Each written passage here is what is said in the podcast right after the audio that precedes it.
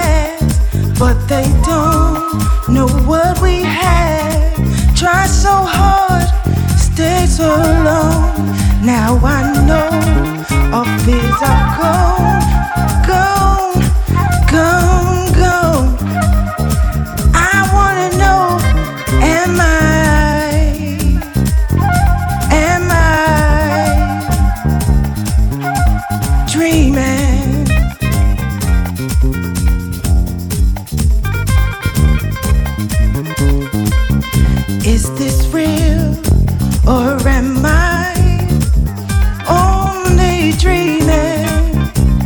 Is this real?